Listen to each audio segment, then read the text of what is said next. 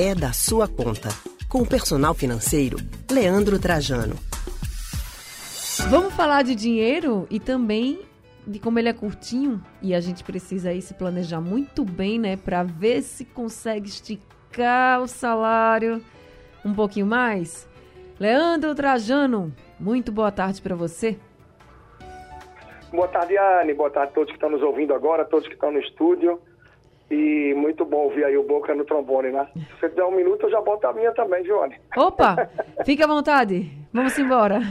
Olha, é, tem uma rua que eu tenho família ah. e que passo com frequência e o pessoal não termina não ligando, não correndo muito atrás, né? Então, já que eu tenho a oportunidade de estar aqui, ali nas Graças, hum. na altura da rua João Ramos, rua do... É na rua João Ramos mesmo, lembrando Sim. aqui a rua João Ramos.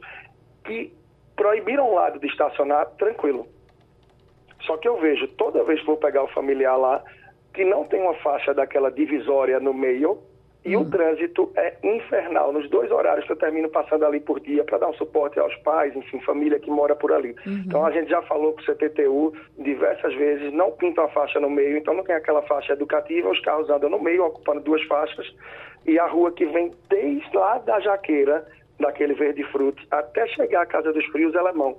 Quando chega na Casa dos Frios, por 20 metros ali perto do Boteco Porto Ferreira, ali da Rui Barbosa, Sim. ela vira contramão e gera um trânsito infernal para aquela área. Todo dia eu escuto família que mora na região reclamar. Então acho que vale a CTTU dar uma atenção especial àquele trecho. Está aí a minha boca também no trombone, já que os meus ouvidos estão sempre escutando aí quem mora na área contestar os familiares. Já botei aqui, ó, boca no trombone, Leandro Trajano. Nem se preocupe para a gente pedir uma resposta da CTTU, tá certo? Vale Obrigada, então. Ó, tá vendo? Todo mundo participa do Boca no Trombone, é isso aí. Muito bom.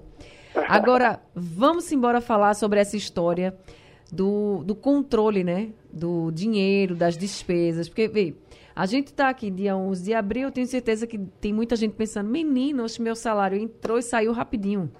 Porque são muitas contas, já estou sem dinheiro. O que fazer? A gente sempre fala muito sobre isso aqui, né, Leandro? Assim, por onde começar? Como controlar essas despesas para tentar fazer o salário esticar um pouquinho? Quais são os erros que você vê mais e assim, e mesmo com o passar do tempo, esses erros vão se repetindo? É, sem sombra de dúvida, isso eu vejo no meu dia a dia, né? Para você ter ideia, hoje eu estou tendo atendimento com três pessoas diferentes. Ontem eu tive com outras três, né? Pessoas de Recife, de outras tantas cidades do Brasil, por vezes até brasileiros que estão no exterior e naturalmente que estão no Brasil, já que a gente tem uma coisa que não é comum mundo afora, que é o uso do cartão de crédito para compras parceladas. Essa alternativa em muitos países nem sequer existe. Você tem que comprar em uma vez. Então, se você está comprando uma coisa muito cara e não dá para comprar em uma vez, você tem que juntar dinheiro para poder comprar de uma vez. Uhum. Aqui no Brasil, não. As pessoas têm o hábito de parcelar muito. Então, o hábito de parcelar e acumular compras parceladas termina por penalizar mais o orçamento. Então, em resumo, o uso do cartão de crédito de uma forma descontrolada, com pouco controle, com pouca percepção do impacto que isso causa no orçamento. Afinal, o cartão de crédito não é uma despesa, a gente tem que mudar isso, as pessoas têm que perceber que o cartão de crédito é uma forma de pagamento. Você pode pagar no Pix, um débito em espécie, no crédito à vista ou no crédito parcelado. Então, a pessoa que diz, ah, meu cartão de crédito esse mês vai estourar, vai dar tanto. Olha, o problema não é o cartão de crédito, é que você está botando muita despesa lá. E se não tivesse cartão de crédito, certamente você só poderia gastar o que tem na conta, independente de ser PIX, débito ou espécie. Então, sem sombra de dúvidas, a cada 10 pessoas que eu atendo que estão aí de alguma forma enroladas ou endividadas, tem no meio um ou mais cartões de crédito que estão sendo usados sem controle, sem critério algum.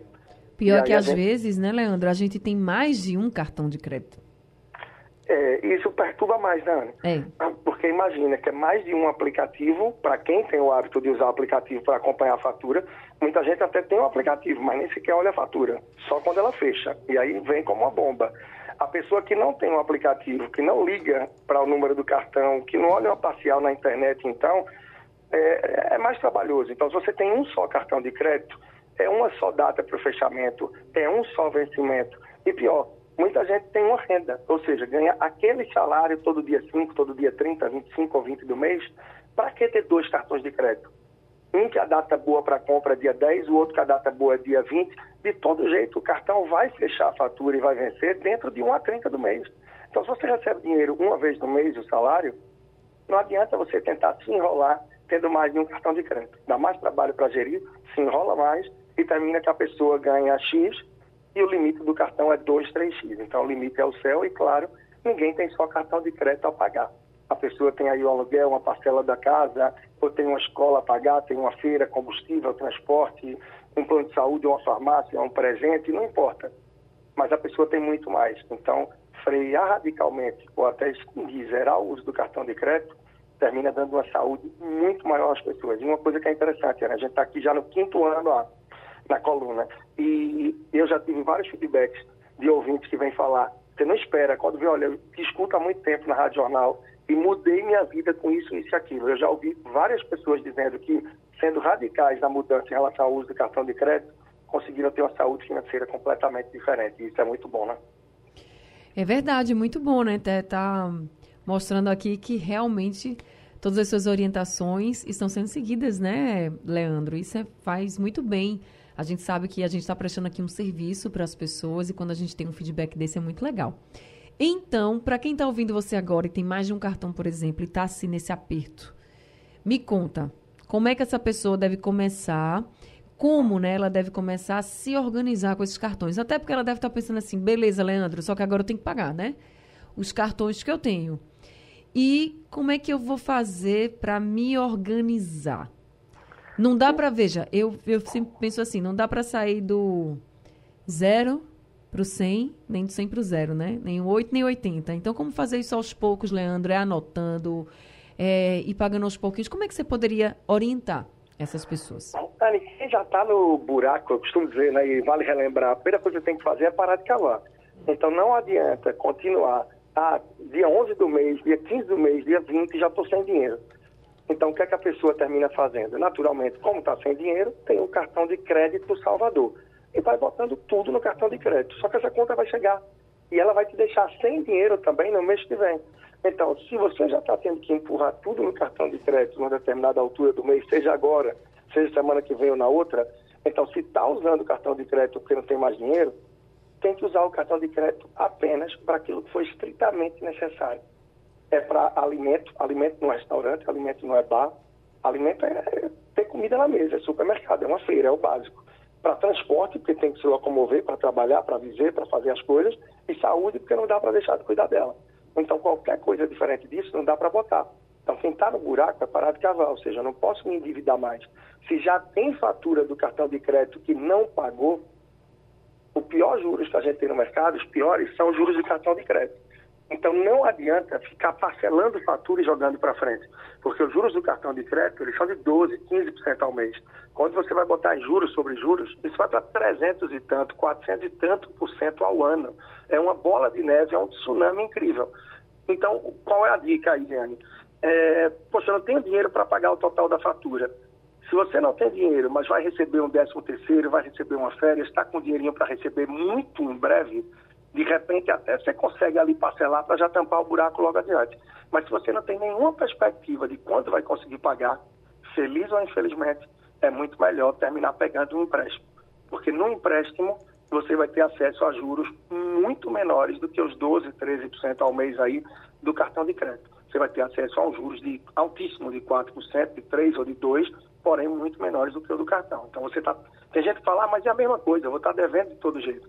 Mas você vai estar trocando uma dívida mais cara, com potencial maior de tornar uma bola de neve, por uma dívida com juros menores, que consequentemente vão ter parcelas menores e vão corroer o orçamento aí um pouco mais leve, né? menos pesado do que é.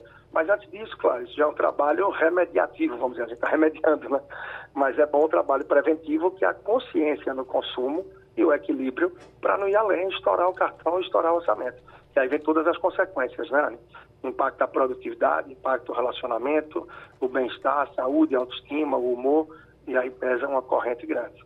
É isso, gente. Vamos ficar atento aí ao cartão de crédito. É um dos vilões, né? Porque a gente acaba usando demais, perde a noção e vamos se conscientizar para que esse dinheiro que você está recebendo ele possa durar mais um pouquinho aí com você. Sobrar dinheiro é importante, né? Leandro Trajano, muito obrigada por conversar com a gente, trazendo aí muitas orientações para os nossos ouvintes. Até semana que vem. Tá bem, Anne, muito obrigado. Semana que vem a gente vai estar falando sobre o meu livro, O Verdadeiro Cash, que vai estar sendo lançado aqui em Recife, né, na livraria Leitura, lá do Shopping Rio Mar, no dia 27 de abril. Então, os ouvintes, quem costuma sempre ouvir aí é da sua conta, vai ser um prazer receber lá na livraria Leitura do Shopping Rio Mar, 27 de abril, uma quinta-feira, às 19 horas, para que possa lá tirar uma foto, receber a dedicatória no seu livro, com muito conteúdo bom. E como você sabe, está convidada a Anne, todos aí no estúdio, e espero que possam estar presentes, enfim, prestigiar também no dia, um dia bem importante, bem bacana aí. Vamos embora, vamos embora. Esse livro aí promete, eu tenho certeza. Obrigada, viu, Trajano? Grande Sucesso para você. Até semana que vem. A gente acabou de conversar com o personal financeiro Leandro Trajano.